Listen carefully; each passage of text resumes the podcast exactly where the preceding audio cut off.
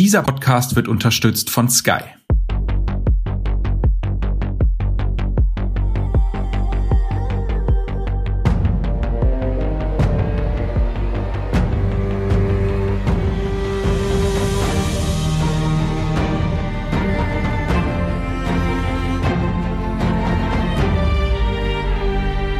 Ich bin Torben Pollerhof und heute alleine, denn meine Kollegin Doris Prisching ist gerade im wohlverdienten Urlaub. Trotzdem hören Sie Serienreif, den Standard-Podcast über die nerdige Welt der Serien. Wir verstehen ja, wie Sie wissen, den Begriff in einem etwas weiteren Kontext. Uns interessiert, wie man Serien macht und was Serie macht. Nämlich mit uns oder eben wir mit ihr. Wie sie unsere Lebenswelt aufnimmt, widerspiegelt oder wie sie uns beispielsweise beeinflusst. Eine Filmreihe, die seit über zehn Jahren mittlerweile die Popkultur mitbestimmt, ist das MCU, das Marvel Cinematic Universe. Seit 2008, also seit dem ersten Iron Man Film, sind sagenhafte 22 weitere Filme erschienen, alle in einem großen Netz zusammengesponnen. Nun geht das MCU auch unter die Serienmacher, in erster Linie mit WandaVision. Und um über das MCU, die erste Marvel-Serie und noch vieles mehr zu sprechen, ist heute Michael Furtenbach da, Gründer des Online-Magazins Shock 2 und ausgewiesener Marvel-Comic-Experte. Hallo Michael. Hallo, vielen Dank für die Einladung. Sehr gerne. Vorneweg zur Info, wir werden vor allem in der zweiten Hälfte des Podcasts über die gesamte Serie sprechen. Wer also nicht gespoilert werden möchte, der sollte auf der Hut sein. Michael, als vor mittlerweile 13 Jahren Iron Man 1 in die Kinos kam, hast du dir da gedacht, dass wir irgendwann, also jetzt, über ein hyper erfolgreiches Filmuniversum mit nun mittlerweile auch Serienadaptionen reden? Jetzt könnte natürlich jeder sagen, ja, das habe ich natürlich vorausgesehen. Ich kann nur sagen, ich habe es gehofft und das kann man auch beweisen, weil ich habe damals auch schon wöchentlich gepodcastet und wir haben da wirklich sehr ausführlich drüber spekuliert und auch uns ausgetauscht und da gab es viel Skepsis und, und es gab ja schon vorher viele Superheldenfilme, die waren aber natürlich alle immer recht ja, einfach gestrickt und vor allem diese Verbindung zwischen den Filmen war meistens dann nicht möglich. Mhm. Und ja, jeder, der Iron Man 1 gesehen hat und sitzen geblieben ist und diese Endcredits gesehen hat, hat er gewusst, okay, da passiert irgendwas, was nicht so alltäglich ist in Filmen. Und ja, spätestens nach Hulk war alles klar und ein Jahr später in der San Diego Comic Con hat ja Kevin Feige, also der Marvel Studios Chef, dann angekündigt, ja, wir haben alle Rechte. Wir haben die Rechte an allen Avengers und wir setzen das um. Mhm. Der erste Hulk, von dem du gesprochen hast, das war jetzt noch nicht Mark Ruffalo, richtig? Genau, das war Norton, war das damals, ja. Kannst du sagen, seit wann bist du Marvel-Fan? Also ja, wahrscheinlich nicht erst seit Beginn der Filme, oder? Also ich habe immer Comics gelesen. Also eigentlich, seit ich mich erinnern kann und seit ich denken kann, habe ich Comics gelesen. So richtig Marvel-Fan bin ich geworden, so kurz vor dem Zivildienst habe ich gearbeitet in einem Comic-Shop und habe einmal auch kennengelernt, dass es eben neben Spider-Man und den X-Men eine Vielzahl an anderen Serien gibt, die es oftmals im deutschsprachigen Raum gar nicht gab und auch sehr viele unbekannte Helden. Und wenn man sich auch anschaut, welche Helden heute besonders beliebt sind, ein Iron Man, der war vor den Filmen ja unbekannt oder wer kannte die Guardians of the Galaxy oder wer kannte Ant-Man hm. und genau das war sehr faszinierend und hat mich da sehr stark hineingesogen und dann auch, ja, mit der Gründung von meinem Online-Magazin, noch eine weitere Folge dann auch bei Consola.de, haben wir uns natürlich sehr intensiv damit beschäftigt und damit war es auch beruflich so, dass ich mich eigentlich immer laufend auch beschäftigen musste mit Marvel und durfte. Und so war das eigentlich für uns Pflichtprogramm. Mhm. Und wie bist du damals an die Comics rangekommen, wenn es die hier nicht gab, also beziehungsweise nicht auf Deutsch gab? Auf Englisch lesen. Also das ist einfach das Einfachste. Dann ähm, lernt dann auch einfacher Englisch in der Schule und eben nachher dann auch im Comic-Shop, weil es gibt ja Gott sei Dank einige Händler, die auch die US-Comics importieren. Inzwischen ist ja auch anders, dass einfach viel mehr übersetzt wird. Also es gibt da wirklich eine breite mhm. Serie an Comics, die auch auf Deutsch erscheinen. Und ist deine Comic-Liebe bis heute noch gegeben? Auf alle Fälle, ja. Es ist einfach so ein vielfältiges Medium und auch wenn es nicht immer Marvel sein muss, es gibt da einfach, so wie im Film- oder im Serienbereich, einfach alles. Es gibt Krimis, es gibt Thriller, es gibt Funnies, also da kann man sich einfach total auch ausleben und, und es ist einfach ein tolles Medium, was ich nicht missen möchte. Warum glaubst du, dass das Marvel Cinematic Universe so erfolgreich geworden ist? Also im ersten Step, weil es einfach einen richtig großen Zufall gegeben hat. Ja. Man darf nicht vergessen, Mitte der 90er Jahre war Marvel pleite. Marvel stand im wahrsten Sinne des Wortes, man kann es gar nicht anders sagen, vor dem Bankrott und musste da überall die Reißleinen ziehen. Also es wurden viele Leute entlassen und es wurde sogar spekuliert, dass bald DC Comics Marvel aufkaufen wird und sich da einfach die Rechte schnappen wird. Und dann war aber der Plan, hey, wir können doch unsere Rechte versilbern und so wurden die Filmrechte verkauft Also es gab Fox, die da zum Beispiel die X-Men gekauft haben und Sony sich Spider-Man, Universal hat sich Hulk gekauft und so weiter. Es haben mehrere Firmen zugeschlagen und sich Marvel-Rechte gekauft. Man muss aber dazu wissen, ja, das war gar nicht der ursprüngliche Plan. Eigentlich wollte Marvel alles an eine Filmfirma verkaufen und im ersten Step hat man mit Sony gesprochen und Sony hätte eigentlich damals die Möglichkeit gehabt, ein komplettes Marvel-Universum schon sich zu kaufen, hat aber gesagt, nein, das interessiert niemanden, wir wollen nur diesen Spider-Man haben. Und oh je. Ja, es ist heutzutage natürlich oh je, aber andererseits mit Spider-Man haben sie auch sehr großen Erfolg gehabt, ja. Und wir wissen alle, was dann passiert ist. X-Men war sehr erfolgreich und auch Spider-Man war sehr erfolgreich. Und Marvel hat gut damit gelebt. Marvel ging es dann wieder besser, auch weil der restliche Verlag auch sehr groß umstrukturiert wurde. Aber natürlich auch, weil diese populären Kinofilme viele neue Leser gebracht haben. Aber trotzdem hat halt äh, Sony knappe drei Milliarden mit den ersten drei Spider-Man-Filmen gemacht und davon blieben knappe 70 Millionen bei Marvel hängen. Und so habe ich gesagt, hey, wir sollten vielleicht doch eigene Sachen machen. Mhm. Jetzt war es aber so, dass bei ihnen nur noch eigentlich die Restware liegen geblieben ist, die eigentlich keiner wollte. Und da war dann einfach ein Iron Man und so weiter da. Und man ging dann her und hat hier einen, einen großen Kredit aufgenommen und hat ein eigenes Filmstudio gegründet, das größte Filmstudio, also was neu gegründet wurde seit DreamWorks und hat dann angefangen, eigene Filme zu machen und wir wissen alle, wohin das dann geführt hat. Eigentlich wurde geplant damals, dass, ich glaube, Captain America wäre der erste Film eigentlich gewesen und man hat sich dann dagegen entschieden, wollte dann einen Iron Man-Film machen mit Tom Cruise in der Hauptrolle. Wir wissen okay. alle, das ist auch ein bisschen bisschen anders gegangen. Ja. Aber ja, und so war einfach da total viele Zufälle, die da zusammengespielt haben, die aber natürlich einen Nerv getroffen haben, dass die Leute gerne zusammenhängende Geschichten auch sehen wollen und vieles, das bis dato einfach nicht da war. Also man darf nicht vergessen, auch wenn, wenn zum Beispiel Comics oder auch Videospiele umgesetzt wurden, dann muss natürlich immer auch das Medium transportiert werden. Mhm. Sprich, man verändert sehr, sehr vieles dass vielleicht den einen oder anderen Hardcore-Fan, egal ob von einem Videospiel oder von einem Comic, verschreckt. Er sagt, nein, das ist nicht so. Ja? Hm. Der Marvel-Fan war es aber gewohnt, dass es durchaus andere Universen gibt. Ja? Und Marvel war das ja geschickt, hat da ein Gremium ins Leben gerufen von Experten. Das waren ganz, ganz bekannte Comic-Autoren, Künstler, Chefredakteure des Verlags und so weiter, auch ehemalige Chefredakteure. Und die haben die Filmfirma, also Marvel Studios, beraten. Und zum Beispiel war Brian Michael Bendis war in diesem Gremium drinnen. Der hat einige Jahre vorher das Marvel Ultimate Universe erfunden, in dem sie eigentlich alles rebootet haben. Sie haben Spider-Man neu geschrieben und dann in weiterer Folge alle anderen Helden auch. Und damit war auch der Comic-Fan schon vorbereitet, indem er gewusst hat, okay, das ist Marvel, da gibt's einen Spider-Man, der wurde von der Spinne gebissen, da gibt's diverse andere Helden, aber das muss nicht alles so stattfinden, wie es in den ursprünglichen Comics war. Und ich glaube, das ist genau der Kniff. Man hat von Anfang an gesagt, ja, das sind eure Helden, die werden sich so anfühlen, die werden die Charaktere und den ganzen Spirit ausstrahlen, aber rechnet damit, dass doch vieles anders ist. Und dadurch gab es auch keine Proteste, sondern es waren sowohl die Marvel-Fans begeistert, als auch die Kinozuseher, die vorher kein einziges Comic in der Hand gehabt haben. Mhm. Weil ja auch, muss man ja dazu sagen, eigentlich die Qualität ja auch durch die Bank einfach stimmt von der Reihe. Also das ist ja was, wo man sich nicht dran festhalten kann, wenn man überlegt, wenn man jetzt zurückdenkt an die ersten drei Tobey Maguire Spider-Mans beispielsweise, da gibt's ja dann viele Leute, die sagen, okay, das ist einfach objektiv gesehen kein guter Film. Ich meine, das sagen viele über die MCU-Reihe auch, weil sie halt eben generisch wirkt nach einer Zeit. Aber es ist ja, wenn man überlegt, es ist qualitativ hochwertig gemacht, weil ja auch sehr viel Geld dahinter steckt. Es ist gutes Popcorn-Kino, weil es sind auch einfach spannende Abenteuerfilme. Also man soll auch nicht zu viel hineininterpretieren. Wobei, und da werden wir nachher eh noch dazu kommen, man wirft dem Marvel immer vor, die Mutlosigkeit und die sogenannte Marvel-Formel, aber sie weichen dann doch hin und wieder ab, weil wenn man erfolgreich ist und einfach so ein erfolgreiches Franchise aus dem Boden stampft, ja, dann kann man sich auch hier und was trauen und da kommen wir heute dann eh dazu. Genau, apropos des MCU und Serien. Nun wandert das MCU eben auch ins Serienformat auf Disney Plus, wie bereits gesagt.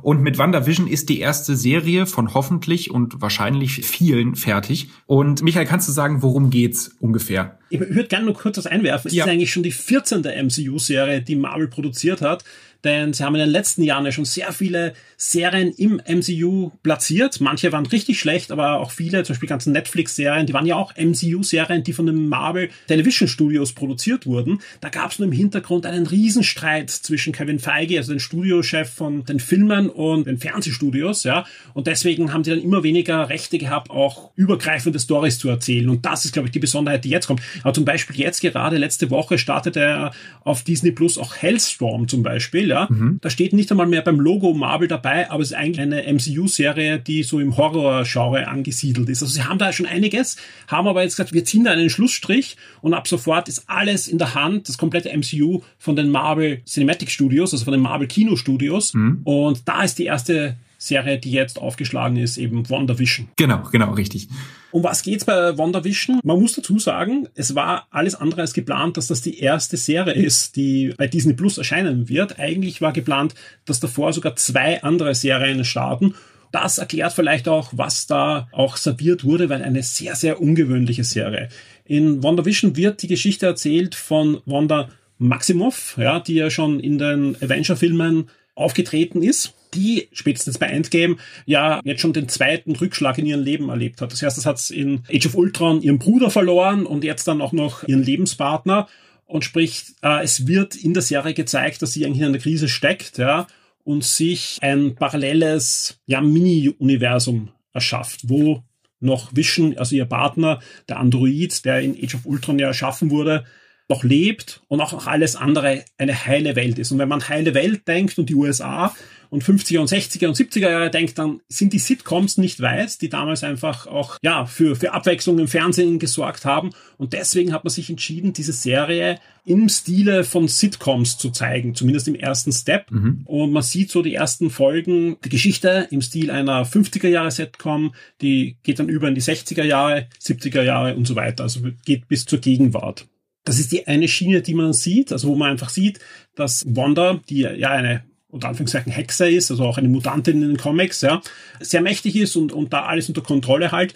Und man sieht dann im zweiten Step auch, was im Außenbereich steht und was die Wahrheit ist, also was, was eigentlich in Wirklichkeit in der Realität des Marvel Cinematic Universe abgeht. Du hast die Sitcoms angesprochen. WandaVision hat ja von Anfang an sehr viel anders gemacht, beziehungsweise viel anders gemacht, was ich mir von einer MCU-Serie erwartet hätte. Und ich habe damals einen Vorschautext nach den ersten drei Folgen geschrieben, in dem ich behauptet habe, dass jetzt endlich Schluss mit dem Vorwurf des MCU-Einheitspreis ist. Wie siehst du diese Ausrichtung? Ich sehe die sehr, sehr erfrischend. Da, da, bin ich ganz bei dir. Ich habe aber eh schon erwähnt, also es ist ja nur eigentlich die dritte Serie, die erscheinen hätte sollen. Und zuerst hätte ein Falcon and the Winter Soldier kommen sollen, den wir zwar jetzt noch nicht gesehen haben, aber jeden Trailer, den man sieht, das ist einfach ein Marvel Cinematic Universe Film in der Marvel Formel wahrscheinlich, der Richtig. auf mehrere Folgen ausgedehnt ist. Ja, also genau das, was sich alle erwarten. Ja, um zu WandaVision zurückzukommen, man merkt hier einfach, und das ist das Schöne, ja, dass Marvel, das Marvel Cinematic Universe, eine komplett andere Verfassung ist als Star Wars, ja. Weil, mhm. wenn man sich zum Beispiel anschaut, The Mandalorian, auch eine schöne Serie, aber die traut sich halt überhaupt nichts, mhm. ja. Die geht auf Nummer sicher, weil einfach Disney die Star Wars Filme gegen die Wand gefahren hat mit Karacho.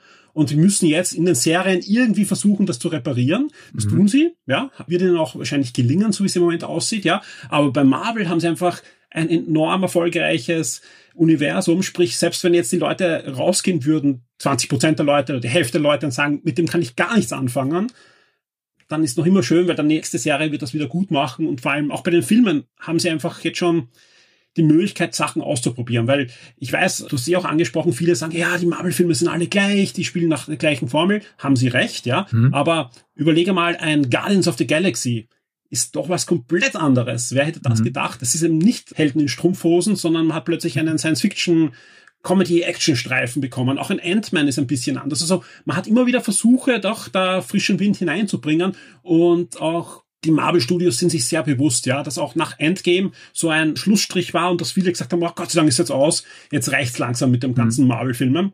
Und ich glaube, sie haben jetzt die Möglichkeit, auch mit den Serien zu zeigen, dass Marvel viel, viel mehr ist als einfach da diese typischen Heldengeschichten.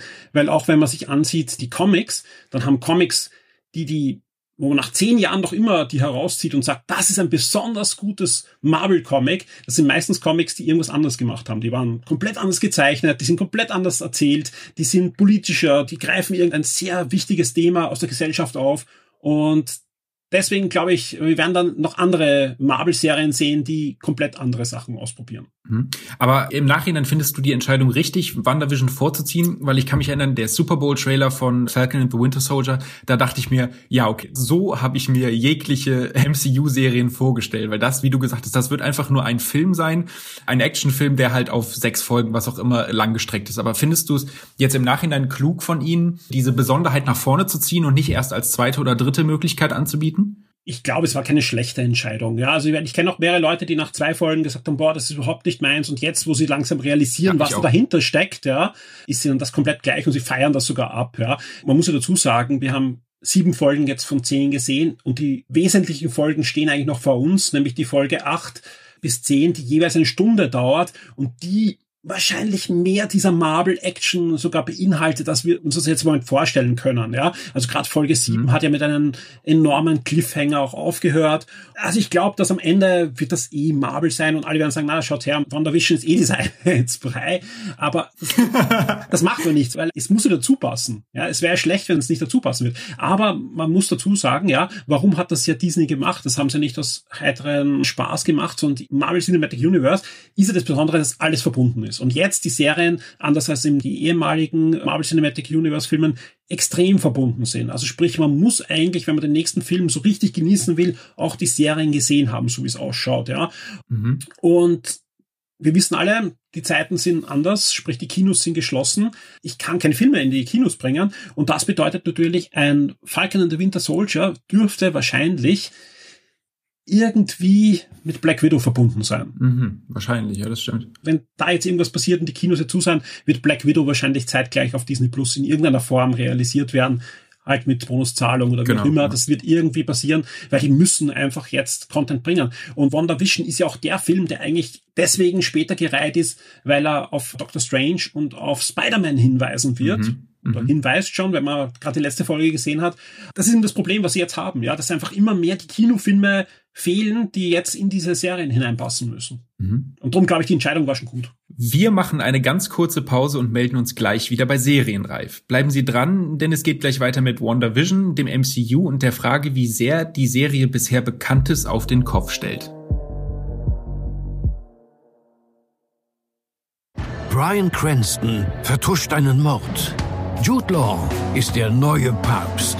Und Nikolas Ovtcharek jagt den Krampus. Du musst es sehen, um es zu verstehen. Erlebe die besten Geschichten an einem Ort. Nur bei Sky. Sky, wo Serien zu Hause sind.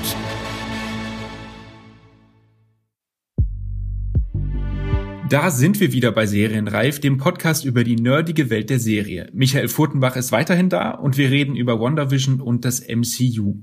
Michael, du hast schon gesagt, hier und da geht Wonder Vision schon auf viele der Sachen der Comics ein und spielt mit Zeichen und Aspekten, die vor allem Comic-Fans eben vorbehalten sind. Kannst du uns ein paar Beispiele dafür nennen? was in der Serie bisher passiert ist, was beispielsweise dem klassischen Filme, also MCU-Schauer eben nicht so geläufig ist glaube, ich kann mich nicht an eine Serie erinnern, wo es so viele Hinweise gibt. Also sie haben es sogar teilweise also übertrieben. Vor allem es gibt viele Hinweise, die werden auch sogar unterschiedlich gedeutet, aber bleiben wir bei ein paar Hinweisen, die man leicht deuten kann, wenn man die Comics kennt. Mhm. WandaVision basiert ja ein bisschen auf dem Event House of M. Da gibt es zahlreiche Hinweise, also man sieht immer wieder Häuser und auch Charaktere kommen und so weiter vor. Was zum Beispiel auch ein typisches Kleinod ist, was wahrscheinlich nur Comic-Lesern auffallen wird, man sieht in, in letzter Zeit oft Kühe. Zum Beispiel in Folge 7, wenn man im Wohnzimmer sieht, da sieht man ein Bild von einer Kuh hängen, also ein Kuhkopf okay. hängt da, ja.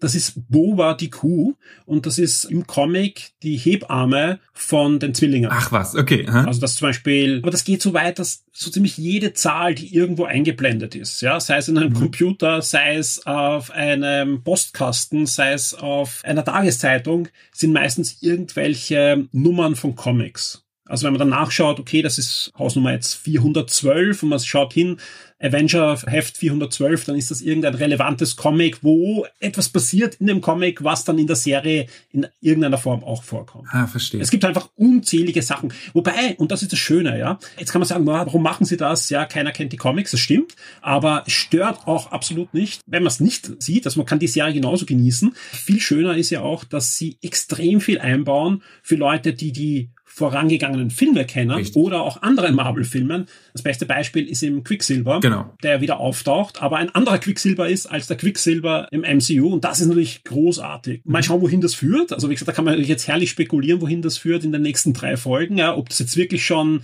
das Tor aufstößt zum Multiverse oder ob das sogar das Tor aufstößt zu den Mutanten. Ja, also auch da wird natürlich spekuliert, mhm. weil wenn man sich House of M, das Comic-Event ansieht, ja, ich will das jetzt nicht zu viel spoilen, falls es noch wer lesen will, ja, aber im Endeffekt, ja, vernichtet sie in ihrer Wut, ja, so ziemlich alle Mutanten auf der Erde, in dieser Parallelwelt, ja. In dem MCU gibt es aber keine Mutanten derzeit. Die können alle Fox bis jetzt, also Fox gehört jetzt Disney, jetzt mhm. dürfen sie es verwenden, ja. Es kann natürlich sein, dass irgendwas noch passiert, ja, und man sieht ja auch immer wieder, dass die DNA umgeschrieben wird von Menschen, die zwischen den beiden Dimensionen hin und her wechseln, mhm. dass da vielleicht jetzt die Mutanten eingeführt werden über eine Hintertür. Also wie gesagt, man kann da herrlich spekulieren, ja, also auch mhm. vieles rein interpretieren natürlich, ja, aber ich glaube auf alle Fälle, dass von der Vision, wenn du mich gefragt hast vor zwei, drei Monaten, hätte ich gesagt, ja, das ist jetzt nicht so die relevante Serie, da werden wir viele Sachen sehen, da wird auch das Multiverse ein bisschen angeteased werden, aber der Doctor Strange macht das schon. Inzwischen bin ich mir nicht sicher, ob das nicht eine der relevantesten Fernsehserien ist für die weitere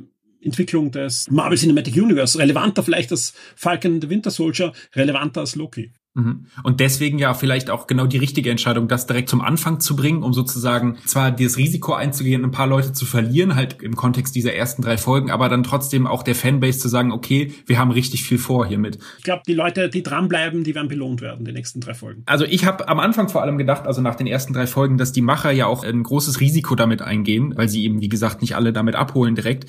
Und vor allem diese Serie geht ja eben an die Comic-Fans. Glaubst du auch, dass es ein Risiko war, sozusagen diese ganzen ganzen versteckten Sachen oder beziehungsweise, wenn wir jetzt auf die aktuelle Folge eingehen, dass man mit Agatha sozusagen einen Charakter einführt, der, wenn man nur das MCU kennt, weiß man, okay, die muss irgendwie wichtig sein, wenn die so ein Intro kriegt, aber man weiß ja, ohne die Comics gelesen zu haben, nicht, wer das ist. Glaubst du, das ist ein Risiko, sowas zu machen? Also ganz ehrlich, ich kenne wahrscheinlich sehr viele Comic-Fans, die von ihr vor ein paar Wochen noch nie was gehört gehabt haben. Die kommt nicht so oft vor. so ah, okay.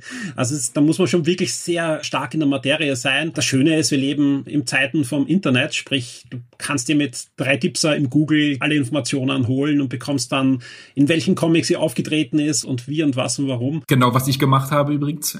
ja, die Leute, die sie hinnehmen als Bösewicht, ja, die können sie jetzt sowieso als Seriencharakter genießen und die, die jetzt sagen, uh, da wird wahrscheinlich was dahinter stecken, ja, die werden schon googeln und die werden ja auch schon sehen, dass wahrscheinlich sie nicht der endgültige Bösewicht ist der Serie. Also da wird es spannend, mhm. was wir in den nächsten drei Folgen dann sehen. Das ist auch das, was ich meine, ja. Wenn da wirklich noch der Bösewicht dahinter steckt, den jetzt alle vermuten schon, der ja auch bei House of M und in weiterer Folge auch bei den Zwillingen im Comic sehr, sehr relevant ist und auch vor allem vorkommt, wenn man sich genau anschaut, die Trailer von Loki und so weiter, dann könnte das sogar einer mhm. oder der Hauptbösewicht sein der nächsten Cinematic-Phase, also auch im Kino.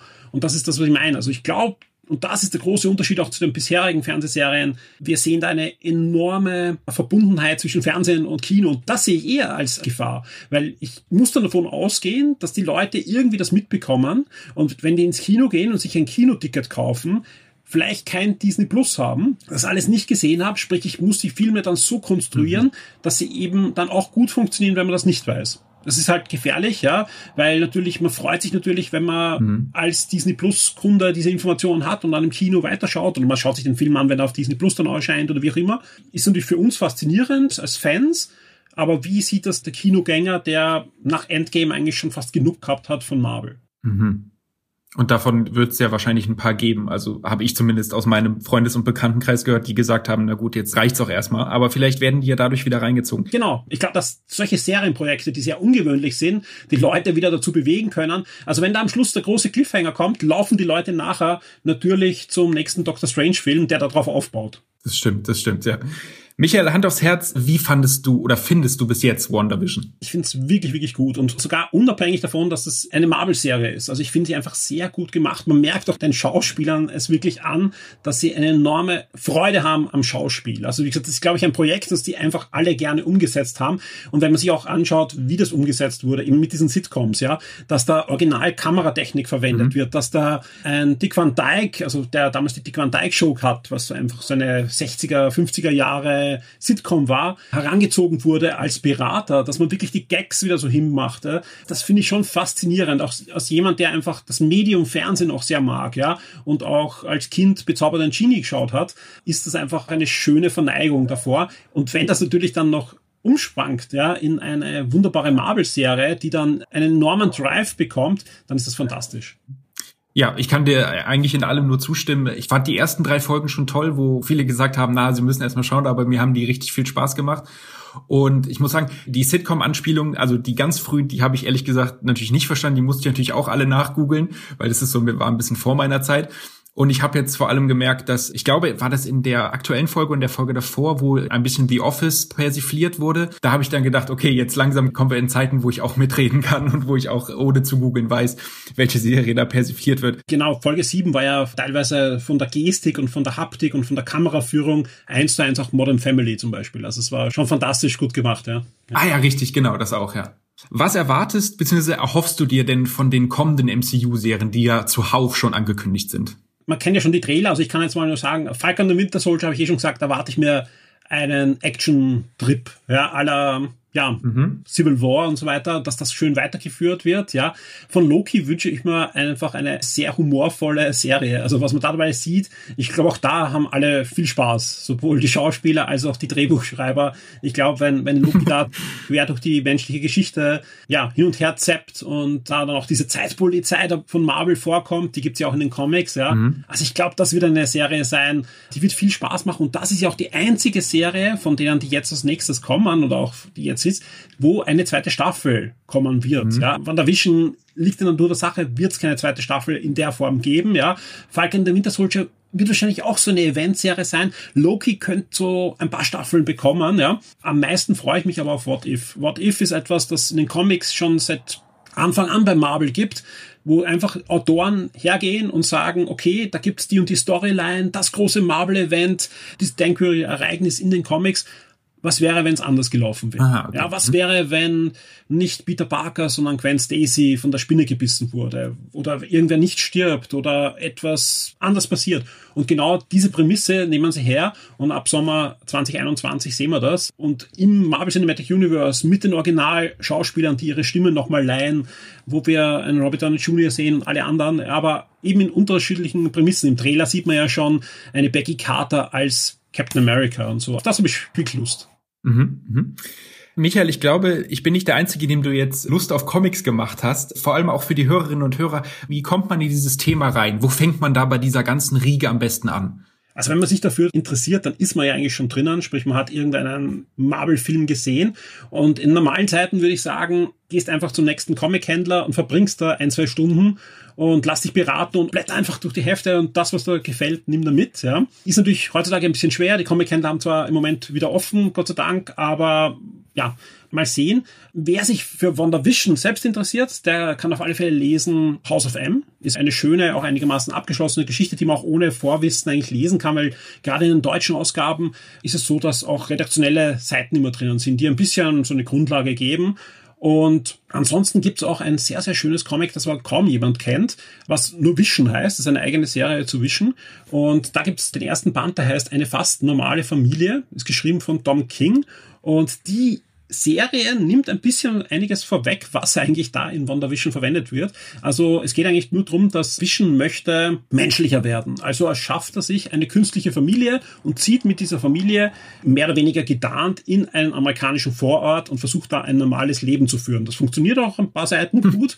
Dann geschieht aber ein Mord in dieser Stadt und ja, dann geht alles turbulent weiter. Ist eigentlich eine Comic-Komödie, die vor ein paar Jahren erschienen ist und ich jeden ans Herz lege, der einfach in die Richtung was lesen will. Ansonsten, ja, einfach schauen, was einem gefällt, auch, auch von den Zeichnungen schauen. Das ist einfach, das Medium Comic lebt ja zum Großteil auch von den Geschichten natürlich, aber auch von den Zeichnungen. Und am besten einfach ein bisschen reinblättern und schauen. Also wenn, wenn einer mit Spider-Man nichts anfangen kann, dann hat es keinen Sinn, einen Spider-Man-Comic zu empfehlen, genauso Avengers. Das Schöne ist, dass Marvel natürlich erkannt hat, dass immer wieder neue Leser gibt und so ist der Einstieg nicht so schwer. Also wenn man, wenn man so reinkommt in so einen Comicladen und man sieht da hunderte, tausende Hefte und Bände, dann weiß man, wo, wo soll man anfangen? Das Schöne ist, man kann eigentlich sehr gut anfangen und es gibt ja auch diese Sammelbände, wo meistens ein kompletter Story-Arc zusammengefasst ist und man kommt schnell rein. okay, sehr gut.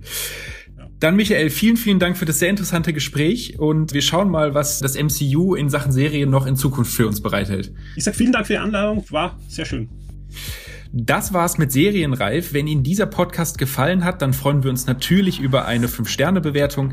Und damit Sie keine Folge mehr verpassen, abonnieren Sie uns einfach bei Apple Podcast, bei Spotify oder wo auch immer Sie Ihre Podcast hören.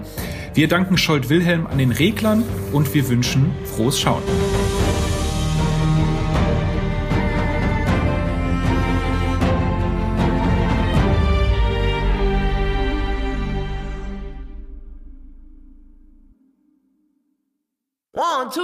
Mehr Action. Mehr Nervenkitzel.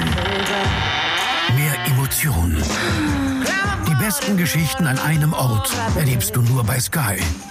Mit unseren exklusiven Sky Originals und preisgekrönten internationalen Serien. Sky, wo Serien zu Hause sind.